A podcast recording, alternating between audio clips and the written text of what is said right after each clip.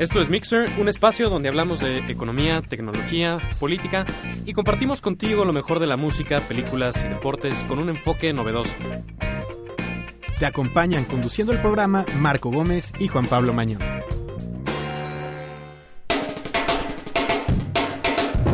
Pero qué bonito clima está haciendo allá afuera. La verdad es que sí está agradable porque cuando hace muchísimo sol como que te atontas, ¿no? Bueno, por lo menos yo me Sí, atonto, no. Sudo. Como que estás todo Ajá. Y en cambio con el frío como que fluyen más y rápido. cosas. lloviendo. Está, está rico para pensar, tomar Exactamente, café, es como, es como escuchar este programita que les tenemos preparados, que tristemente pues llega a su final aquí en Radio UP. Sí, ya les comentaremos al final del, Al final del programa Pero ahorita, pues para qué nos ponemos dramáticos si todavía nos queda una horita más de diversión.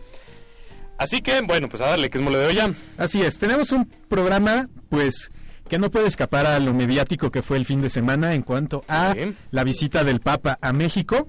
Tendremos este el punto de vista tanto político como también un poco religioso. Después vamos a, a- vamos a mencionar la- cómo van en las encuestas los presidenciables. Hoy hubo nuevos datos de la encuesta que hace Consulta Mitofsky de Roy Campos, que creo que es por excelencia como Sí, la, la, más la citada. encuesta. Digo, cada portal tiene su... Claro. También, de hecho, también vamos a hablar de los, de los precandidatos en el tema del Papa, ¿no? Así es. Bueno. Después vamos a hablar un poco de economía, vamos a irnos un poco a la teoría, pero bien aplicadito porque se acaba de dar un caso muy específico entre México y Brasil. Y finalmente, curioso que en este último programa no vayamos a hablar de Apple, sino Oh. de Microsoft. Entonces, Algo mencionaremos. sí, claro, ya. Y pues al final decirles el porqué de estos cambios. Y agradecerles su atención. Así es, Pero pero todavía tenemos unos minutos. Mientras vámonos con la primera canción de esta tarde para que vayan entrando en el mood de este programa. Esto es Les Artistes de Santo Gol.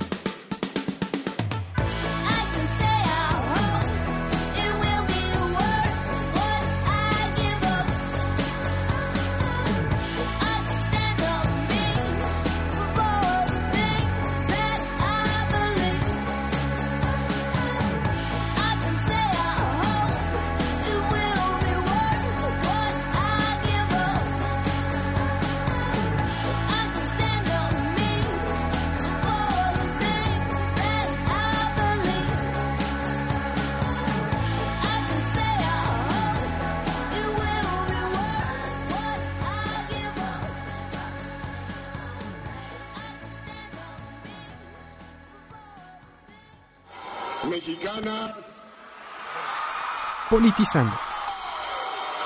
y mexicanos. Ay, ay, ay, qué cosas, qué cosas andábamos platicando aquí en el corte. Pero, ¿con qué empezamos? ¿Con lo del Papa o con la encuesta? Pues con la encuesta, ¿no? De una vez. Encuesta. Sí. Primero lo frívolo. Recordemos que se presentan dos datos. Refe- preferencia bruta, que es tal cual como te contesta la gente, incluyendo a los que no saben por quién van a votar aún. Y la preferencia efectiva, que es quitando a los que no saben por quién van a votar, tomar el resto como 100% y hacer el cálculo. En estos 15 días, Enrique Peña Nieto pasó de una preferencia bruta de 38.5 a 39.1. Eh, Josefina pasó de 24.2 a 23.5 y Andrés Manuel pasó de 17.8 a 18.5. Los que no han declarado preferencia rondan el 19%, que bueno, es un porcentaje bastante importante que Sí, claro. a final de cuentas podría definir la elección. Sí, sí, sí, por supuesto, el 20%. Recordemos que es pues lo, lo que obtuvieron tanto Calderón como... No, no, no. Obtuvieron No, no, no. 35. más Ah, o menos. 35. Pero- razón, perdón.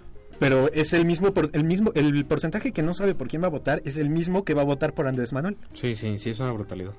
Ahora, en preferencia efectiva, Peña Nieto pasó de 47.6 a 48, Josefina de 30 a 28.9 y Andrés Manuel de 22 a 22.7. O sea, básicamente la que perdió Es Josefina. es Josefina. Así es. Que fue en estos días que fue el relajito de No soy perfecta, estudié en la Ibero. Sí. sí, y sí, el de la tesis de en la que la supuestamente de ataca la la UNAM. Sí. Bueno, yo creo que sí fue una falta grave, grave, grave de, de pensar lo que estás diciendo. De por sí, Josefina no se caracteriza por ser una oradora nata. Entonces, no, no le puedo achacar un error de eso. O sea, que se haya realmente apasionado y haya dicho, no, No, es, es, que un no sé qué". discurso que ya trae bien armado. Usó el mismo chiste cuando la fuimos a escuchar Ah, ¿en serio? Santiago y yo. Sí, el problema es que no, es que no sé cuál que habrá sido el, el que dio pie a. Pues así hay veces que es, no sé, el foro, la... la Pero es que los dos foros en los que habló eran del, I- eran del ITAM. Uno era de exalumnos, el otro era de alumnos. Y, y en los dos el chiste iba en el mismo sentido. Ser empáticos con los de la UNAM, eh, con los del ITAM, Sí. diciendo que estudiaste en la Ibero y que pues no eras perfecto. Porque además eh, eh, debemos de aceptar que entre las universidades privadas los que más orgullo de su escuela tienen son los itamitas. Sí, probablemente sí. Bueno, por lo menos son, son este muy vehementes al hacértelo saber, ¿no? Sí. Este, que bueno, pues digo, tiene su parte buena y su parte mala. Pero, no lo sé, como que... Yo, yo estoy convencido que, que... Digo, cada candidato tiene lo suyo y cada candidato obviamente va a su perfil y todo lo que tú quieras. Yo creo que en el caso particular de Josefina sí tiene una serie de propuestas interesantes y que están más o menos bien razonadas. Y bueno, la línea que sigue el PAN en general, pues es una línea que aunque muchos tildan de conservadora, pues va mucho con lo que se está viendo hoy en la política del mundo en muchos aspectos. Sí. Este, pero de ahí a que Josefina sea una tremenda oradora, que tenga un don de personas que no, la verdad no. No. Y creo que es una cualidad muy necesaria para un presidente. No, no digo que bueno vayamos a querer tener un, un López Portillo 2, ¿no? Que Sí, no, por se supuesto que no. discursazos y sea un imbécil, pero pero bueno, este tampoco creo que sea lo más sano Sí, no.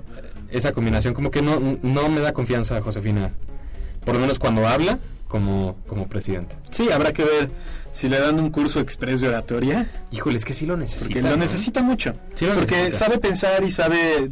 sí te digo tiene un buen discurso armado y eh, es lo que decíamos el otro día quizá Andrés Manuel López Obrador esté montado en su rollo ¿no? y ya de ahí no lo saques y sepas que siempre va a decir lo mismo pero como quiera que sea sí le pone como feeling a las cosas como que te lo sabe transmitir Y hasta eso, las propuestas de Andrés Manuel, fuera de algunas muy izquierdosas que saben que cualquiera que haya estudiado los temas de los que trata, sobre todo de economía, sabe que no son viables, pero sí tiene algunas cosas que si no fuera Andrés Manuel sí me harían votar por él. pero bueno, Sí. pasemos rápido al, al otro tema. Los cuatro precandidatos estuvieron en el Parque Bicentenario en la eh, misa masiva de- del Papa Benedicto XVI y fueron, pues, muchos dicen que nada más fueron a, a buscar sí, votos. sí. Entonces, pues, eh, Ah, mira, Andrés Manuel seguro sí, porque una de las cosas que le pesan a, a Josefina de entrada es que está muy ligada, por lo menos en la percepción de las personas, con la Iglesia Católica. Entonces, para muchas personas que no son este, pues católicos como tal o que no son creyentes, este, pues es un punto en contra, un poco por la mala fama que, que se ha generado alrededor de, De ciertos elementos de, sí. de la Iglesia. no, inclusive el Papa, Que inclusive el Papa, digo, que dicen. Exactamente, que es obviamente pues un punto de vista de cada persona y hay una porción de esas personas que pues no están de acuerdo y que bueno, eso le impacta a Josefina porque está muy relacionada. Pero justamente lo contradictorio es que esa porción de personas que están en contra de los católicos son normalmente las que están pues ideológicamente cerca de, eh, por lo menos en el caso mexicano, Andrés Manuel López Obrador. Entonces es realmente muy contradictorio que, que haya ido, ¿no? ¿no? Porque Andrés Manuel lo que dice es, es que yo fui porque dentro de Morena hay una parte de la población que también es católica y por respeto a ellos y en representación de ellos voy a ir. es un... bah, mira, ese discurso del amor y de no sé qué, que es copiado de prácticamente Lula da Silva, trata un poco de atacar a ese nicho de personas. Y además, obviamente, el hecho de que le haya puesto Morena al movimiento, pues también tiene una connotación hasta cierto punto religiosa, en honor a la Virgen de Guadalupe. Aunque lo Entonces, aunque lo niegue. Entonces, pues es como algo, por lo menos desde mi punto de vista, muy vil, porque por un lado estás diciendo, sí, es que el PAN que está afiliado a la iglesia y bueno, el mismo legato ese de siempre, y por el otro lado, nombras a tu movimiento claramente con una imagen eh, en referencia a, a la Virgen de Guadalupe y asistes a este tipo de eventos cuando tiene a sus canchanchanes este, tanto Noroña como Di Constanzo, que primero están tirándole a todos los candidatos que van a la misa y ahora resulta que el suyo va también. ¿no? Bueno. Ahora, interesante que Josefina y Peña Nieto se acercaron, saludaron, platicaron un rato y se dijeron básicamente, pues nos vemos el primero de julio, mucha suerte. Y Vicente Fox, quien también fue a la misa, se acercó a saludar a Andrés Manuel. Y ¿En Andrés? Manuel lo saludó. Ya después dijo, es que no podía dejar con la mano extendida a Vicente, pero Ay, pero pues fue, fue un evento interesante que reunió a, a dos que, que, que no estaban tan, tan en buenos términos. bueno, pues el poder del Papa. Sí. El poder mediático del Papa, en este caso absolutamente. De, en el caso de los candidatos. Sí, por supuesto. Sí, por supuesto, la verdad es que muchos de ellos, obviamente, De vientos para afuera. sí. Nos pregunta Michelle Rosales que, qué opinamos de la llamada interceptada entre Josefina y su... eh, eh, ay, ¿Cómo se dice? El que maneja sus redes sociales. Ah, Chihuahua, ¿yo me sabía esa? ¿No te sabías esa? No. Pues vamos a la canción y en lo que está la canción Y me cuentas. nos informamos. Órale. Lo siguiente es All the Pretty Girls de Fun.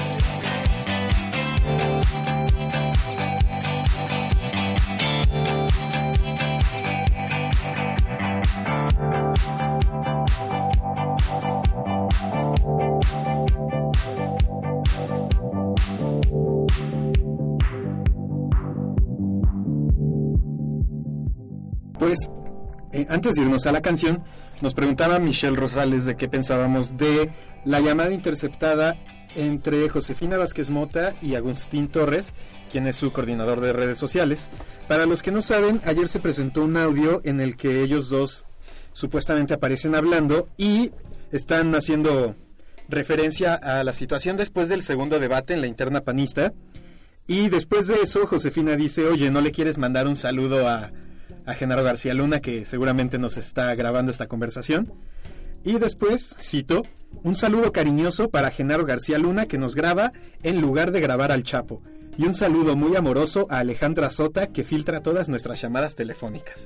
Y bueno, un mensaje Un mensaje un un poco... mensaje un poco altisonante para, para la sota. Este, en primer lugar, cabe la aclaración de que el Chapo no se refiere aquí a mi compañero de, de cabina. Este, obviamente tiene referencia. Y en segundo lugar, eh, bueno, por lo menos en el artículo este especializ- especializado que leímos este, acerca de esta conversación, se confirma, por lo menos el Torres, que es el... Sí. Confirma que sí es su voz. Entonces no es nada eh, eh, hechizo, ni mucho menos. Es una cosa real. Obviamente tiene como muchas implicaciones esto. En primer lugar, recalca la enorme fractura que está sufriendo el Partido Acción Nacional. Completamente. Que de entrada, si pensábamos que la fracción del PRD era grave, pues por lo menos hasta ahorita nos están demostrando, en, bueno, en, ma- en mayor o menor medida, que como quiera que sea, tienen un candidato único y están más o menos alineados y, bueno, ahí van. Sí, que estaban los chuchos y que estaban los otros y que, bueno, pero por lo menos como que ahí van. Ha habido un par de disidencias, pero no muy grave. Pero en cambio en el PAN, pues cada vez se nota una fractura como más profunda. Sí. Y bueno, esto es, o sea, ya que desde la presidencia, obviamente Supuestamente. según, según estas Sí, sí, sí. declaraciones, pero que, que una candidata pueda asumir que la presidencia, que está ocupada por su partido, sea capaz de espiarla, ya el simple hecho de que tú asumas que esa es una posibilidad real, es muy grave. Ahora, también hay que mencionar lo que ha pasado después de que se dio a conocer esta llamada, que se hizo la denuncia ante, el- ante la PGR. Eh, Javier Lozano, exsecretario del Trabajo, quien además ahora es vocero del PAN, no sé por qué, eh, sale a decir que todo es un complot del PRI. Y hoy Josefina también saca un comunicado de prensa en el que dice que sí, que todo parece indicar que es un golpeteo de parte del PRI. Sí, pero después el PRI les contesta. ¿cómo, ¿Cómo vas a decir? O sea, ok, si es un golpeteo del PRI, entonces en el audio hubieras dicho, y le mando un saludo a Enrique. Enrique Peña Nieto, o le mando un saludo a, no sé, a quien sea, a, a un priista, pero no, no a un cuate que está Sí, el no, no, no. Entonces ahora, ¿cómo me salen con que, no, seguro es una, una artimaña del PRI? Pues no, o sea, bueno. En fin, vámonos con el tema que teníamos planeado para este bloque. Ya sobre, como tal, sobre la visita del Papa a México. En primer lugar, digo, somos economistas, me gustaría mencionar los gastos en los que incurrió el gobierno para, eh, bueno, todas- todo lo que sucedió el fin de semana. Se gastaron eh, dos millones de pesos en la iluminación de la Catedral de León. Se gastaron dos millones más en poner bonita la ciudad un millón de pesos para pagar horas extras de elementos de seguridad, de limpieza, de protección civil, de Cruz Roja, 35 millones de pesos en el operativo de seguridad, que bueno, implicó toda la coordinación entre la policía, el Estado Mayor, y 70 millones de pesos que fueron usados para acondicionar el parque bicentenario, el poner la, la zona donde estuvo el altar, eh, bueno, varios, varias cosas que se necesitaron acondicionar para la misa. Y además de otros gastos que no encontré de, en qué ese, o no se ha dicho en qué se gastaron, que suman alrededor de 135 millones de pesos. Luego, muchos decían, no se fijen tanto en cuánto está gastando el gobierno, sino en la derrama económica que va a tener el estado de Guanajuato. Pues la Confederación Nacional Turística esperaba que esta cifra fuera alrededor de mil millones de pesos. Es una clara ganancia, si se le puede ver así. Sí, pero no me acuerdo si ayer o hoy leí la nota en la que decían que no se llegó a, a este número que tenían pensado, sino que se ubicó más o menos en la mitad en 530 millones de pesos. Sí, que de todos modos pues representa una ganancia. Bueno, aquí varios temas, porque de entrada, eh, obviamente, había como, siento en la Avenida del Papa, por la parte de la disidencia de, de la Iglesia Católica, que además, perdón que me aviente el comercial, pero últimamente es como muy marcada y, y últimamente pareciera que, que pues casi casi que los católicos somos minoría y que, bueno, Que estamos o sea, siendo perseguidos. Sí, sí, sí, o sea, realmente, realmente, por supuesto que hay una, o sea, vamos, obviamente cualquier tipo de discriminación hacia cualquier tipo de persona es completamente reprobable. Pero ahora parece que toda la discriminación es reprobable, a excepción de la que está dirigida Hacia la iglesia. hacia la Iglesia Católica. Entonces, bueno, es, es una cosa que quiero dejar como en antecedente, porque, bueno, por lo menos a mí que soy católico abiertamente, me ofende un poco. Pero en segundo momento, hablando de la otra parte, de la, de la parte que está en contra de que haya venido el Papa, como que había dos argumentos. En primera, no queremos que venga porque no queremos que venga, este, porque no me cae bien. Bueno, que pues, bueno, Por bien todas las circunstancias. por todas las circunstancias lo que tú quieras. Y un segundo argumento era, bueno, no solo es porque no me cae bien, sino porque va y viene y gasta mucho dinero, ¿no? Y en ese sentido, pues puede ser que sí, obviamente haya incurrido un gasto fuerte, como tú comentas, pero yo lo que siempre decía, y antes de conocer estas cifras, era, piensen en la derrama económica. O sea, simplemente la cantidad de visitantes que albergó ese lugar pagó, entre comillas, porque obviamente no fue este, una transferencia como tal, o no sé, no fue una inversión, pero, pero simplemente la derrama económica pagó la venida del Papa. Si se hubiera gastado esa cantidad de dinero para que viniera, voy a poner un nombre, Sarkozy, a reunirse un día a puerta cerrada con, con este Calderón y se va, bueno, pues ahí sí dices, oye, ¿qué onda? Pero aquí como que son dos cosas distintas, ¿no? Este, obviamente sí hubo un gasto, porque obviamente pues es la venida de una figura importante y de todos modos, que esa es una cosa muy importante, de todos modos la gente iba a estar ahí. O sea, si, si no se hace ese gasto, de todos modos iban a caer todos esos pelados. Y de todos modos en algún lugar los ibas a tener que acomodar y de todos modos, o sea, chin, pero es el poder de convocatoria que tiene.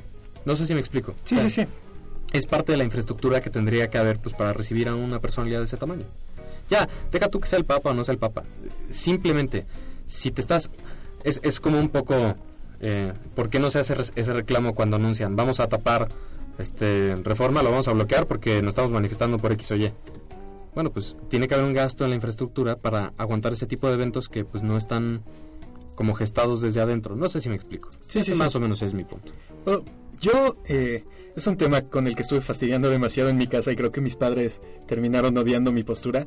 Pero yo entiendo que como figura que tiene una gran convocatoria, es necesario realizar un gasto tanto por la seguridad de quien nos visita como de los que van a verlo. Claro, claro. Pero hay una parte del gasto que está enfocada a actividades que ya no son propias de la visita de Estado que tanto se Claro, mencionaba. claro, o sea, claro. por ejemplo, el acondicionamiento del Parque Bicentenario para la misa, digo, eso sí es algo que yo sí reclamo, no porque a mí me importe, o sea, a mí realmente como que no no me va ni me viene si están gastando dinero en eso, pero hay un sector de la población que no es católica que sí Sí, que, se- que puede herir susceptibilidades Sí. en alguna medida. Pues estoy de acuerdo, sí, pero. Pero de nuevo. mm, ¿Cómo decirlo? Pues es parte de. de. tener cierto como rango de tolerancia en cuanto a no considerar que se. Obviamente no se viola el Estado. Mira, ya te voy a poner el ejemplo muy certero. En la crisis del 2008, quiebra Citigroup. Citigroup es dueño de Banamex.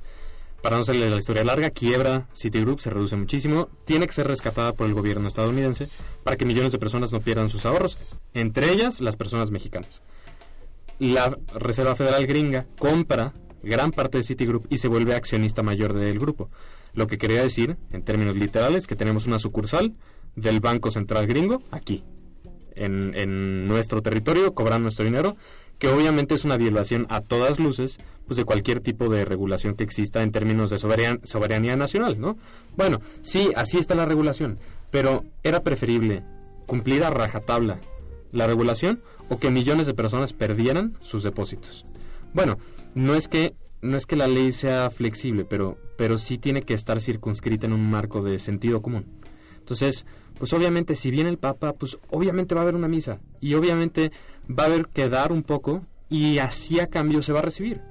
Porque no me digas que los todos los que recibieron dinero de la ra- derrama económica, todos eran católicos y, y fieles del Papa. Quizá muchos sí, pero, pero no es una contabilidad como que suma cero, ¿me explico? Sí. Por lo menos desde mi punto de vista. Bueno, es un tema que, en el cual jamás nos vamos a poner de acuerdo, Claro, pero pues tristemente. hay que intentar debatirlo y dar los argumentos y ya cada quien decidirá. Vámonos a la siguiente canción. Esto es Yours de Dan Black.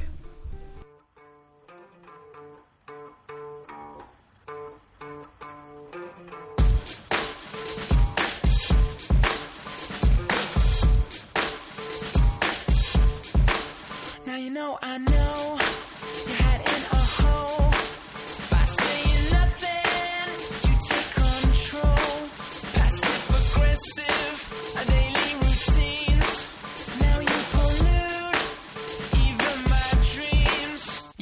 Some nerves.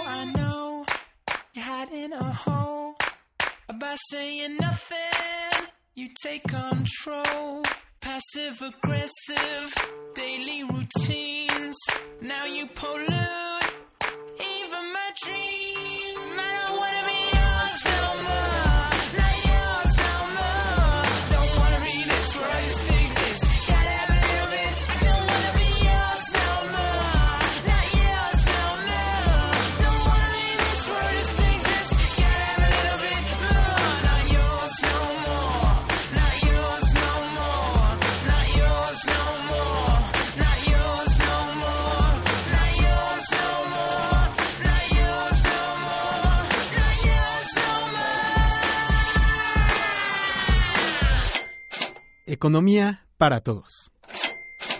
Pues vámonos con el tema de economía. Eh, proteccionismo es una palabra que usamos los economistas para mencionar cuando en el libre mercado, en el libre comercio, perdón, un país está poniendo restricciones para proteger la producción nacional en contra de productos extranjeros que pues pueden ser más baratos o de mejor calidad y que se van comiendo el mercado que ya tienen las empresas nacionales. Y algo parecido ha pasado entre Brasil y México en el sector exportador. Después de la crisis, varias empresas automotrices mandaron a México la- las líneas de producción de algunos modelos de Estados Unidos a México, lo cual ha hecho que después de la crisis las exportaciones automotrices de México hayan crecido de una manera impresionante. Además de esto, el tipo de cambio de el peso con el real brasileño ha hecho que el- se- sea muy barato el exportar autos de México a Brasil. Entonces, de repente, las exportaciones automotrices de México a Brasil crecieron de una manera brutal, lo que ha hecho que el mercado automotriz brasileño pues se vea un poco reducido. Sí, se pongan nerviositos, porque además todo el mundo sabemos que Brasil es una de las grandes armadoras del mundo. Este, por lo menos Volkswagen tiene ahí migrada muchísima de la parte de la producción, específicamente de los Beatles, me parece. Y creo que también el, el Fiat tiene algo 580, creo que se arma de... No, la verdad no sé. Pero bueno, de que es una armadora grande, es una armadora grande. Es como poner una sucursal de Foxconn aquí en México. Este, De hecho es algo que se decía que Foxconn se fuera a Brasil. Este, bueno, lo que el gobierno de Brasil pedía, de hecho, el gobierno, no la industria de Brasil, era ponerle un límite a las exportaciones de autos de México hacia hacia allá. órale. México les dijo, pues no me agrada mucho la idea porque pues, estás aquí jugando con el libre comercio y pues no, tenemos un acuerdo de, Sí, claro. de exportaciones. y al final México cedió y dijo, ok, vamos a limitar las exportaciones a lo que exportamos el año pasado, más un pequeño porcentaje que va a ir graduándose de aquí al 2014, me parece. Para que no sea de guamazo. Ajá. Y ya después vemos cómo siguen las cosas en Brasil, si ya se puede liberar esto o no. Pero pues es algo preocupante que, que un gobierno, que una, que una economía tan grande como la de Brasil se te ponga al brinco así nomás. Sí, además sobre un acuerdo ya establecido. Además de que, bueno, pues este... Es un poco, obviamente entra un tema ahí de, de prudencia y bueno, de varias cosas. Eh, vamos a decir, no podemos decirlo completamente... Se me, se me va la palabra, pero no es, una, no es una regla tajante.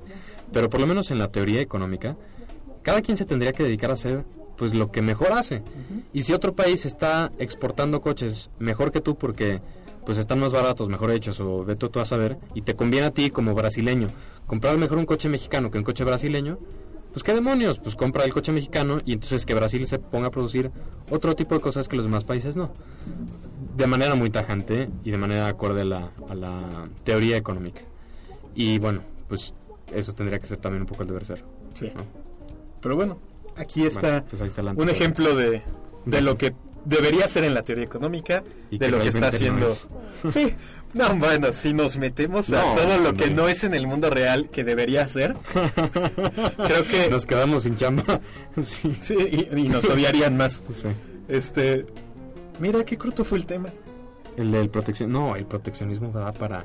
Bueno, pues, Digo, esto aplicado a, Bra- a Brasil, mm, aplicado a Brasil es sor- sorprendente, además en el tema automotriz. Este. En otros temas no sé cuándo. Pero, pero tenemos el justo el antiejemplo. O sea, bueno, el ejemplo extremo de ese tipo de proteccionismo con Cuba. Eso es lo que pasa cuando, cuando adoptas ese tipo de medidas. Cuba no es capaz de producir nada por sí misma fuera de X cantidad de bienes, pero no puede hacer ni coches ni computadoras ni. Entonces, ¿qué haces cerrando tus, pro- tus fronteras? No creas mercado interno, simplemente le privas de esos bienes. que fue lo que se hizo en México. ¿Qué fue lo que se hizo en México? No de nada, ¿no? Curiosamente, lo que se llama la, la época dorada, lo que hiciste fue cerrar a la importación de bienes, fortaleciendo, entre comillas, tu industria interna, pero lo que realmente estabas haciendo es que como no había competencia del exterior, pues todo lo tenías que comprar de aquí. Y claro, como no va a haber Sí, por económica. supuesto. Por supuesto, pero, pero a la larga eso es insostenible porque obviamente existe cierto tipo de retraso en muchas industrias. Y ahora vamos a poner el caso contrario de otra isla, que es justo lo contrario a Cuba. El caso de Japón. Japón, pues que digas, tiene una producción agrícola bestial, pues no. Y una producción ganadera brutal, pues tampoco. Y una industria textilera y... O sea, prácticamente Japón Es tecnología. es, lo único que hace es vende tecnología al mundo e importa todo lo demás. Y aparentemente no les va tan mal. Digo, obviamente no es una economía en crecimiento. Exacto. Pero, pero ¿qué pasaría si Japón cerrara sus fronteras o pusiera esas, ese tipo de medidas estúpidas? Pues no, pues te quedas sin, sin consumir absolutamente nada porque tu islita no te da para eso. Entonces, ¿qué tienes que hacer? Pues poner a chambear a los ingenieros de Sony a que le echen ganitas para que vendan hacia afuera y pues compren lo que se necesita y ya está. En el mundo, obviamente, de nuevo, del deber ser. Claro, porque además, digo, si estás comprando mucho de fuera, pues debes de tener con qué pagarlo. Claro, exactamente. Exactamente. Y además, pues así como que le comamos en un año la industria de armadora de automotriz a Brasil, como para que se pongan punks así, y más allá de eso, lo sorpresivo es que el gobierno se te ponga punk y no la industria se le ponga punk al gobierno brasileño, pues es de llamar la atención, y bueno, todavía más de llamar la atención que México haya cedido, sí, eh, en claro perjuicio hacia los intereses mexicanos. Así es. Porque así la industria mexicana también pudo haber dicho, oye, pues, ¿y qué? O sea, yo estoy siendo más fregón y pues déjame vender. Sí, No, no básicamente. Pero pues bueno, ya ven la lógica que hay en algunos. Sí. secretarios de Estado. Bueno. En fin, vámonos a la siguiente canción antes del bloque final. Esto es Keep It Clean de Cámara Obscura.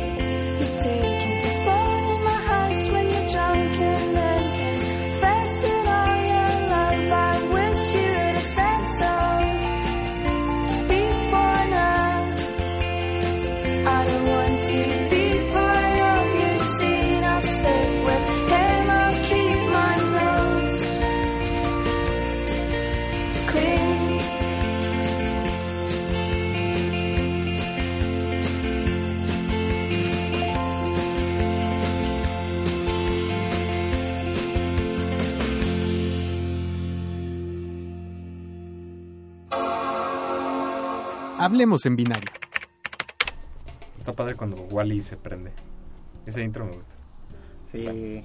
Wally es la mejor película de Pixar, exceptuando Toy Story. Toy Story. Es muy buena. Bueno, a mi mamá le deprime mucho. No. Ratatouille quier- creo que tiene el mejor soundtrack, pero la mejor... Bueno, la película por lo menos que a mí me gusta, que soy fan de la ciencia ficción, Sí. es Wally. El otro día leía un tweet que decía que si Pixar había hecho exitosa una historia de una rata que cocinaba, es que podía hacer cualquier cosa. Y sí, es cierto, estaba muy cañón. Bueno, tienen cosas espantosas como Cars. A mí me fascina Cars, pero bueno, no era el tema. Es horrible. Es increíble, Cars es increíble y la 2 fue buenísima. Pero bueno, no, no era punto de discusiones. Vamos a- Vamos a hablar de, de otras cosas. Vamos a hablar de Windows. Sí. Microsoft organizó un concurso en el que... ¿Qué? ¿Ahora qué? No es eso, el, el concurso, es que no manches. Organizó un concurso en el que retaban a los poseedores de otros si- sistemas operativos a No, que vencieran a un wi- al Windows Al Phone Windows 7 Phone 7. y que el, el reto consistía en los dos teléfonos apagados, prenderlos y que el primero que mostrara el, Widget del el tiempo, así, el ¿no? tiempo o el clima de dos ciudades diferentes ganaba. Ganó un, Una, franca estupidez, la verdad. sí, ganó un Android, un Samsung Galaxy S, Que no, no es- Samsung Galaxy Nexus Que no están vendiendo precisamente mucho, además. y pues ganó. Los empleados de la tienda dijeron, no, pues sabes qué, pues no ganaste. Porque sí. No ganaste porque sí. Sí, de berrinche de niño del De berrinche.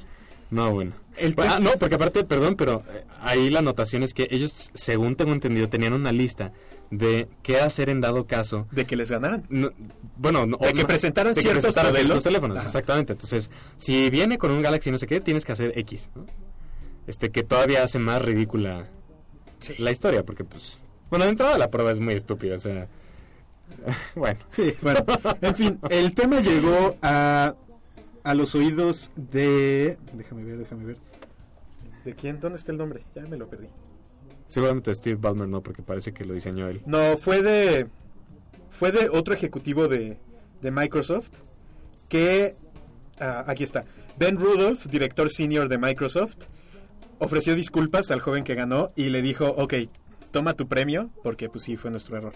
Le regalaron una computadora, con, evidentemente con, Con Windows, 7, obviamente. y un teléfono con Windows Obviamente. Phone 7. Un Que Nokia, ¿no? Un Nokia 800. creo que sí. Sí. Y bueno, en fin, este joven va a poner en subasta en eBay la computadora y el teléfono porque pues no creo que se quiera deshacer de su Android. no, de hecho, tal cual lo declaró así. Dijo, estoy muy contento con mi Android, no necesito otro teléfono, entonces, pues lo que gane lo va a donar a la caridad o una cosa así, ¿no? Sí, buen, buen plan del chavo este. Pero pues que no quiere, de, de todos modos, los productos de Microsoft ni regalados. Sí, no. Que es que esa es publicidad que no puedes comprar de manera negativa. Es de verdad la peor forma de hacer. Bueno, es que ¿a poco no parece que lo diseñó Steve Ballmer ese concurso? Es como lo más estúpido de, los, de lo estúpido y lo inverosímil. Ese tipo está muy Está muy loco. está muy loco. Que de hecho, antes de, de entrar al Hablábamos de- comentábamos de, de Steve Ballmer que a Microsoft no le ha ido nada mal. No le ha ido mal, es bien raro, ¿no? Porque el guate sí está bien zafado. O sea, y ahí sí, perdón, pero sí. Y, y Microsoft últimamente pues tiene Kinect, que es un súper exitazo. Es tiene increíble. Windows 8, que, que digo, todavía no sabemos bien cómo va a estar, pero por lo menos en cuanto a interfaz es una verdadera revolución. Corrigieron las broncas de vista que dejó este Bill Gates. Y bueno, hicieron Windows 7, que es idéntico a vista, nada más que bien hecho. Entonces, realmente bajo la dirección de Steve Ballmer no van tan mal las cosas. en- Sí, no. Es un poco choqueante. Igual le hace falta a muchas de las compañías un CEO que esté bastante zafado para que... Bueno, quién sabe. ¿Quién sabe? En fin. Ya, nos ¿Ya? despedimos así tal cual. Entramos a la parte final. Bueno, pues el motivo por el cual este es nuestro último programa aquí es básicamente porque los horarios se complican. Ya no somos estudiantes, no estamos aquí en la universidad un tiempo pues, Sí, considerable de nuestro día. Y Juan Pablo Mañón, que como decíamos el episodio anterior, se unió a las filas del godinismo, Exactamente. pues entró a trabajar y O sea, trabajaba antes, pero no. Trabajaba antes en otra cosa, pero No ha conseguido un niño. nuevo trabajo que requiere pues más parte de su tiempo y por lo tanto ya no es posible Sí, lo lamento, acomodar chicos. los horarios. Ahora, quería traerles una- unos datos de cómo nos ha ido en estos meses. Porque ¿qué sería un economista sin datos?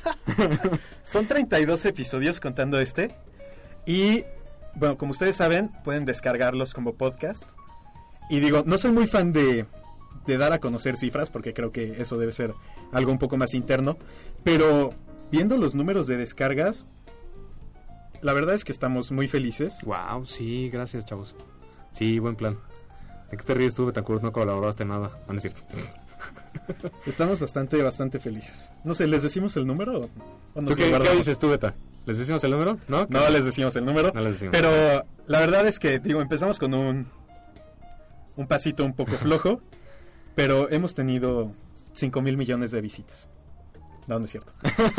Quédense con la duda del número, Pero Y- bueno, pero lo que sí les voy a decir son los cinco episodios más descargados. Ah, a ver, ¿cuáles? En el quinto lugar está el del 18 de octubre, que hablamos sobre los indignados, la reelección legislativa y la economía en el noviazgo. Ah. Fue el primer, no, no fue el primero, pero fue uno de los capítulos en el que estuvo aquí Chiqui. Ah, sí, cierto. Uno de nuestros invitados recurrentes de solo una vez. Exacto. Luego, en, en el cuarto lugar tenemos al del 24 de enero, en el que hablamos de Sopa y Pipa, el impacto de la piratería en la industria musical, los hijos ilegítimos de Peña, el evento educativo de Apple cuando presentaron el nuevo iBooks y las nominaciones al Oscar, que estuvo aquí Rodrigo Mañón, también invitado recurrente de una sola vez. En tercer lugar, tenemos el episodio del 11 de octubre, que fue el que siguió a la muerte de Steve Jobs. La, no, no nos podíamos sí. ir sin mencionar. Sí, sí, perdón. La selección del candidato del PRI cuando todavía estaba Malio en la pelea. La boda de Ebrard y Rosalinda, hace unos cuantos ayeres. Ándale, pues. Y continuamos con el tema de economía en el noviazgo. En ese episodio no estuviste tú. Vino otra vez Chiqui y nos visitaron Y- Michelle y Andrea Rivera. Cámara, pues. O sea, estás diciendo que yo no traigo. Yo no dije oyentes? eso. Segundo lugar, el episodio del 17 de enero, en el que hablamos de la interna panista. Este Antonio Martínez nos habló sobre Sopa. Rodrigo Mañón nos habló de los estrenos para el 2012 en cuanto a cine. Ah, y hablamos del Consumer Electronic Show. De- me acuerdo perfecto de la, del refri que en- enfriaba tu cerveza. En seis minutos. Quizá eso fue lo que hizo que nos descargaran tanto. Y drum roll. Pero no, no tenemos sonidos. bueno, bajo presupuesto.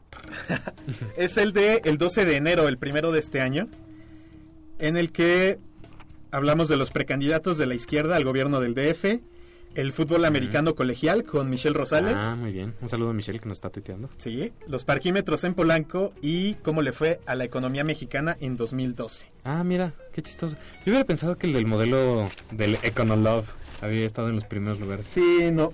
Mm, Digo, sí está, sí es de, Sí es de los más de los descargaditos. más descargaditos, pero no alcanzó a llegar. Bueno, mira, la verdad es que todos fueron muy memorables. Se les agradece muchísimo la atención. Es, es muy padre pues saber que logramos hasta cierto punto una, una interacción y que pues finalmente pudimos colocar muchos temas, siento, eh, que son pues como de moda, que son que nos consideran a los jóvenes en un espacio un poco más formal Así y lograr un diálogo verdadero. Y otra cosa que agradezco es haber podido tener la oportunidad de acercar la economía un poquito más a las personas, porque luego como que le tienen miedo y como que piensan que son números y pues no, ya vieron, ya vieron lo agradables, guapos y talentosos que somos los economistas, además de modestos, entonces, este, pues bueno, también fue un placer en ese sentido, echarle la mano un poco a la divulgación económica. Así es. Ahora, los invitados que nos acompañaron recurrentemente están Rodrigo Mañón, Rodrigo Jiménez, también economista, Chiqui Domínguez, estuvo también por aquí Luis Guillermo Jaime, Mich- Michelle Rosales, Andrea Rivera, por teléfono tuvimos a Paquito Siller, vino Andrés Vela a hablarnos del IPEA, Ah, sí, cierto. vino Andrés Alvarado a hablarnos de cine. Y bueno, externos a la universidad tuvimos a Gonzalo Ibarra, que nos habló de Ocupa San Lázaro, Exactamente. a Antonio Martínez Velázquez, que nos habló de Sopa, a Cintia Fernández, que nos habló del movimiento Un Millón de Jóvenes por México, Claro. y bueno, la, la sorpresiva visita de Javier Sicilia, que nadie esperaba. Ah, que tuvimos en este espacio, sí, cierto. Exactamente. Oye, ¿ese, ese episodio no lo descargaron muchos? No tengo el dato. Digo, es que no me acuerdo qué episodio era, creo que fue el 15. Así que está entre los medios, Mm, entre el promedio. Sí, bueno, pues bueno. Pues, También eh, un agradecimiento especial a Charlie Mañón, que nos echó la mano en planear los episodios nuevos en 2012, sí, el nuevo muchísimas formato. gracias. Y Muy, muy agradecido. bueno, los agradecimientos finales. Ah. Oh, por mi parte, en primer lugar, a Marcos Herrera, que fue el que me abrió las puertas aquí en Radio UP. Ay, Qué hermoso. Luego, pues a Gonzalo Betancourt, que también, aunque Más o menos hizo su chamba, la verdad. Sí. No, también nos produjo algunos episodios. Este, también pues estuve con él en abril. Mira, va entrando. Ah, mira, te estamos dando un agradecimiento. Y bueno, que además accedió a cambiarnos el Ah, horario sí, por hoy. En para- dos ocasiones, ¿no? De hecho, Sí, el pasado y el este, pasado este. Para, para despedirnos. Gracias a Gonzalo. y a todos los prepos, a Elena Gómez. Bueno, ok, ahorita, ahorita doy mis agradecimientos. También gracias pues a Ceci por recibirnos aquí en la estación Y, y por confiar en que un economista estuviera frente a los micrófonos. tenía talento. Este, yo quiero agradecer más o menos a las mismas personas, un agradecimiento a Santiago Betancourt atrás de las cabinas, porque sí le echó ganitas y, y es un buen muchacho. Digo, aunque a veces se tardaba en los Aunque IDs. a veces se tardaba en los. IDs y andaba medio en la luna, pero buen productor. Este, un saludo a los prepos que siempre nos veíamos las caras. Un saludo a la difunta tostadora que era El programa que, el nos precedía. Ajá, y bueno, quiero saludar a los dos antes y después. Obviamente a nuestra queridísima directora de la estación, a Ceci. Este, hola Ceci, que creo que trae roto el brazo, no sé. Bueno, Sí, algo le pasó en la cobertura de la papá visita tuvo que dar un par de codazos. Un agradecimiento a mi, a otra Ceci que, que también me aguantó este no luego no verla por hacer este programa de radio. Un agradecimiento obviamente a todos los que nos descargaron. A los que nos escucharon en vivo, Exactamente, y bueno, pues también principalmente a Rodrigo y a Charlie que pues aquí estuvieron. aquí estuvieron Echándole ganas. ganas. Y bueno, obviamente a ti, mi estimadísimo Marco Antonio Gómez, que te pueden seguir en y también a ti, porque en cuanto te dije que quería hacer algo en Radio UP, te apuntaste. Luego, luego, Luego, sí, luego. Tenía, tenía ganas de esto. Y- Tenía ganas de esto. Y bueno, obviamente gracias a los colaboradores y tal, y a toda la gente que de alguna forma, directa o indirectamente, hicieron posible esto. Que sea Y- un mixer. Pues esto no es un adiós porque regresaremos. Saben que Las magas del chaleco. saben que desde hace pues, casi ya tres años hacemos cosas de este estilo Exactamente. y lo seguiremos haciendo en próximas fechas. a través de nuestro portal oficial que es lacoctelera.mx. Detrás del vidrio estuvo Santiago Betancourt, arroba beta 1992. Yo soy Juan Pablo Mañón, me pueden seguir en arroba jpmanon en Twitter. Y yo soy Marco Gómez, me pueden seguir en Chapo89 y sigan especialmente a arroba coctelera para que estén enterados de lo que sea que venga. Entonces, pues, gracias y adiós Y perritos. y perritos.